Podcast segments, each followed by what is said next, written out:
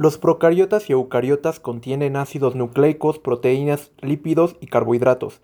Utilizan los mismos tipos de reacciones químicas para metabolizar los alimentos, formar proteínas y almacenar energía. Es principalmente la estructura de las paredes celulares y los ribosomas y la ausencia de organulos, estructuras celulares especializadas que tienen funciones específicas, lo que distingue a los procariotas de los eucariotas. Las principales características distintivas de los procariotas, de las palabras griegas que significan prenúcleos, son las siguientes. Por lo general, su ADN no está encerrado dentro de una membrana y suele ser un cromosoma singular dispuesto circularmente. Su ADN no está asociado con histonas, proteínas cromosómicas especiales que se encuentran en eucariotas. Otras proteínas están asociadas con el ADN. Generalmente carecen de organulos. Los avances en microscopía revelan algunos organulos encerrados en membranas, por ejemplo, algunas inclusiones. Sin embargo, los procariotas carecen de otros organulos encerrados en membranas, como núcleos, mitocondrias y cloroplastos. Tipos de microorganismos. Las bacterias son organismos unicelulares relativamente simples. Debido a que su material genético no está encerrado en una membrana nuclear especial, las células bacterianas se denominan procariotas. Los procariotas incluyen tanto bacterias como arqueas. Las células bacterianas generalmente aparecen en una de varias formas. Bacillus en forma de varilla, coco, esférico u ovoide, y espiral, sacacorchos o curva. Se encuentran entre las formas más comunes, pero algunas bacterias tienen forma de estrella o cuadrada. Las bacterias individuales pueden formar pares, cadenas, agrupaciones u otras agrupaciones. Estas formaciones suelen ser características de un género o especie de bacterias en particular. Bacteria, eh, las bacterias están encerradas en, paredes celulares que están compuestas principalmente por un complejo de carbohidratos y proteínas llamado peptidoglicano. Por el contrario, la celulosa es la sustancia principal de las paredes celulares de las plantas y las algas. Las bacterias generalmente se reproducen dividiéndose en dos células iguales, eh, llamado fisión binaria. Para la nutrición, la mayoría de las bacterias usan sustancias químicas orgánicas, que en la naturaleza pueden derivarse de organismos vivos o muertos. Algunas bacterias pueden fabricar su propio alimento mediante la fotosíntesis y algunas pueden obtener nutrición de sustancias inorgánicas.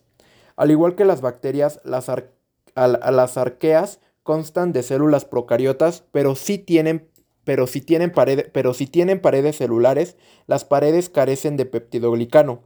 Las arqueas, que a menudo se encuentran en ambientes extremos, se dividen en tres grupos principales.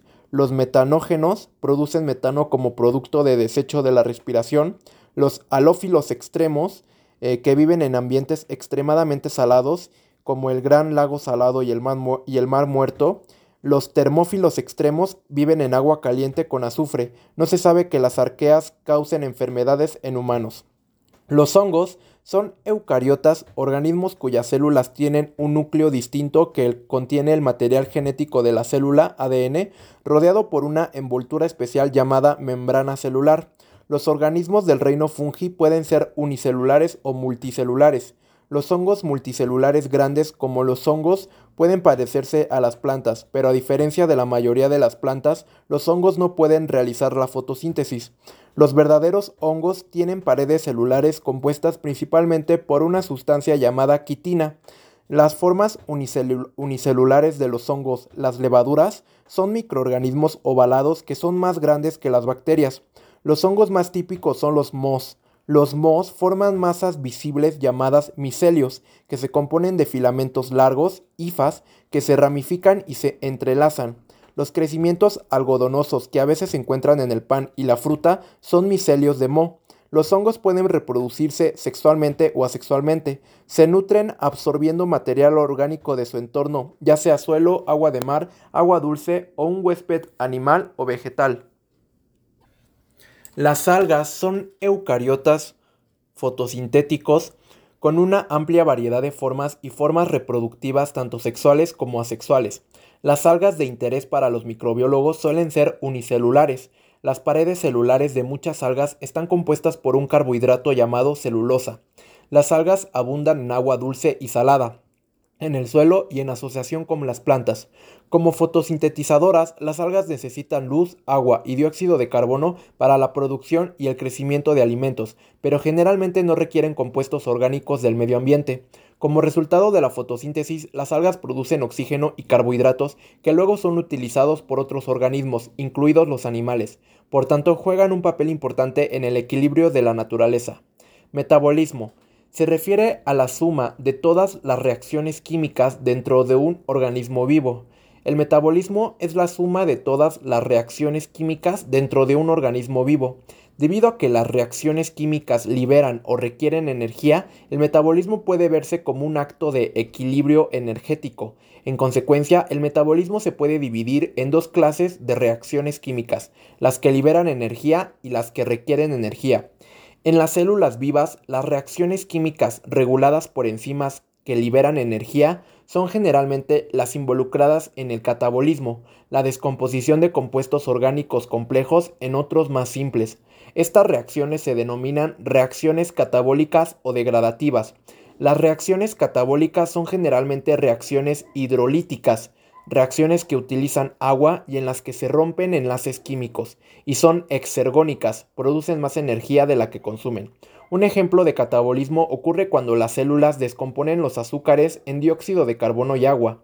Las reacciones que requieren energía reguladas por enzimas están involucradas principalmente en el anabolismo, la construcción de moléculas orgánicas complejas a partir de otras más simples. Estas reacciones se denominan reacciones anabólicas o biosintéticas. Los procesos anabólicos a menudo implican reacciones de síntesis de deshidratación, reacciones que liberan agua, y son endergónicas, consumen más energía de la que producen. Ejemplos de procesos anabólicos son la formación de proteínas a partir de aminoácidos, ácidos nucleicos a partir de nucleótidos y polisacáridos a partir de azúcares simples. Estas reacciones biosintéticas generan los materiales para el crecimiento celular. Las reacciones catabólicas proporcionan bloques de construcción para las reacciones anabólicas y proporcionan la energía necesaria para impulsar las reacciones anabólicas. Este acoplamiento de reacciones que requieren energía y la liberación de energía es posible a través de la molécula trifosfato de, adenosina, ATP. El ATP almacena energía derivada de reacciones catabólicas y lo libera más tarde para impulsar las reacciones anabólicas y realizar otro trabajo celular. Recuerda que una molécula de ATP consiste en una adenina, una ribosa y tres grupos de fosfato. Cuando el grupo de fosfato terminal se divide del ATP, se forma el difosfato de adenosina, ADP, y la energía se libera para impulsar las reacciones anabólicas. Podemos escribir esta reacción como ATP forma ADP más grupo de fosfato inorgánico, es decir, que no está unido a otra molécula más energía. Después, la energía de la reacción catabólica es usada para combinar ADP y el grupo de fosfato inorgánico para volver a sintetizar ATP. En resumen, el ATP tiene un papel en el acoplamiento de, reacciones anabólicas y catabólicas. Cuando las moléculas complejas se separan, catabolismo, parte de la energía se transfiere y queda atrapada en el ATP y el resto se emite en forma de calor. Cuando se combinan moléculas simples para formar moléculas complejas, anabolismo, el ATP proporciona energía para la síntesis y nuevamente se emite algo de energía en forma de calor. La composición química de una célula viva cambia constantemente.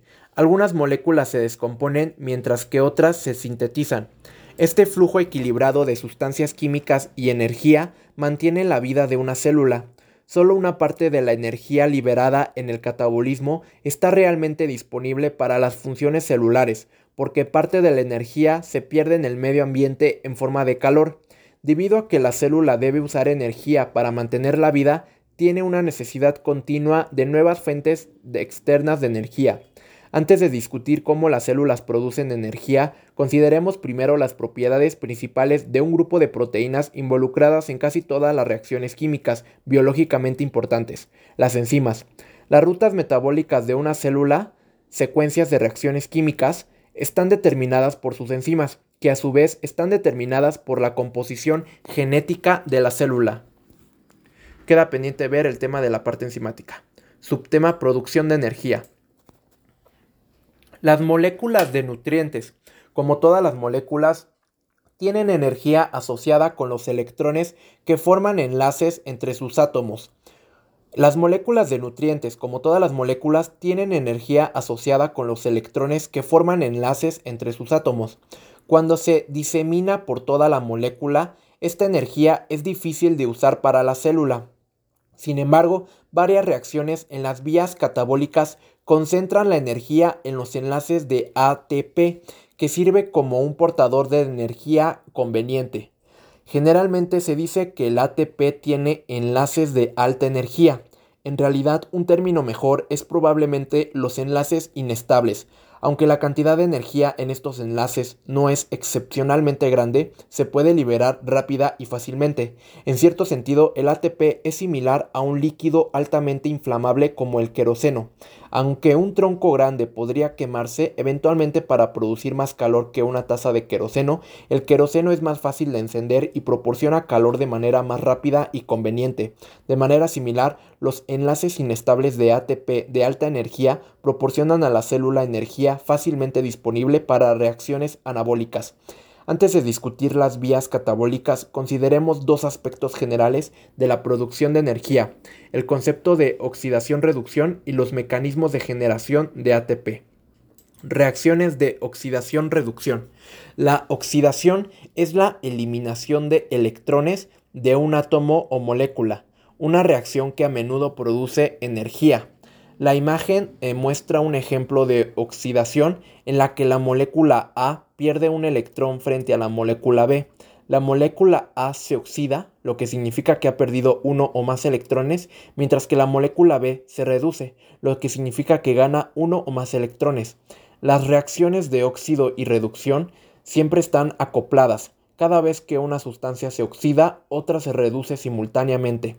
El emparejamiento de estas reacciones se denomina oxidación-reducción o reacción redox. En muchas oxidaciones celulares, los electrones y protones, iones de hidrógeno H+, se eliminan al mismo tiempo. Esto es equivalente a la eliminación de átomos de hidrógeno porque un átomo de hidrógeno está formado por un protón y un electrón. Debido a que la mayoría de las oxidaciones biológicas implican la pérdida de átomos de hidrógeno, también se denominan reacciones de deshidrogenación. La imagen muestra un ejemplo de oxidación biológica. Una molécula orgánica se oxida por la pérdida de dos átomos de hidrógeno y una molécula de NAD se reduce.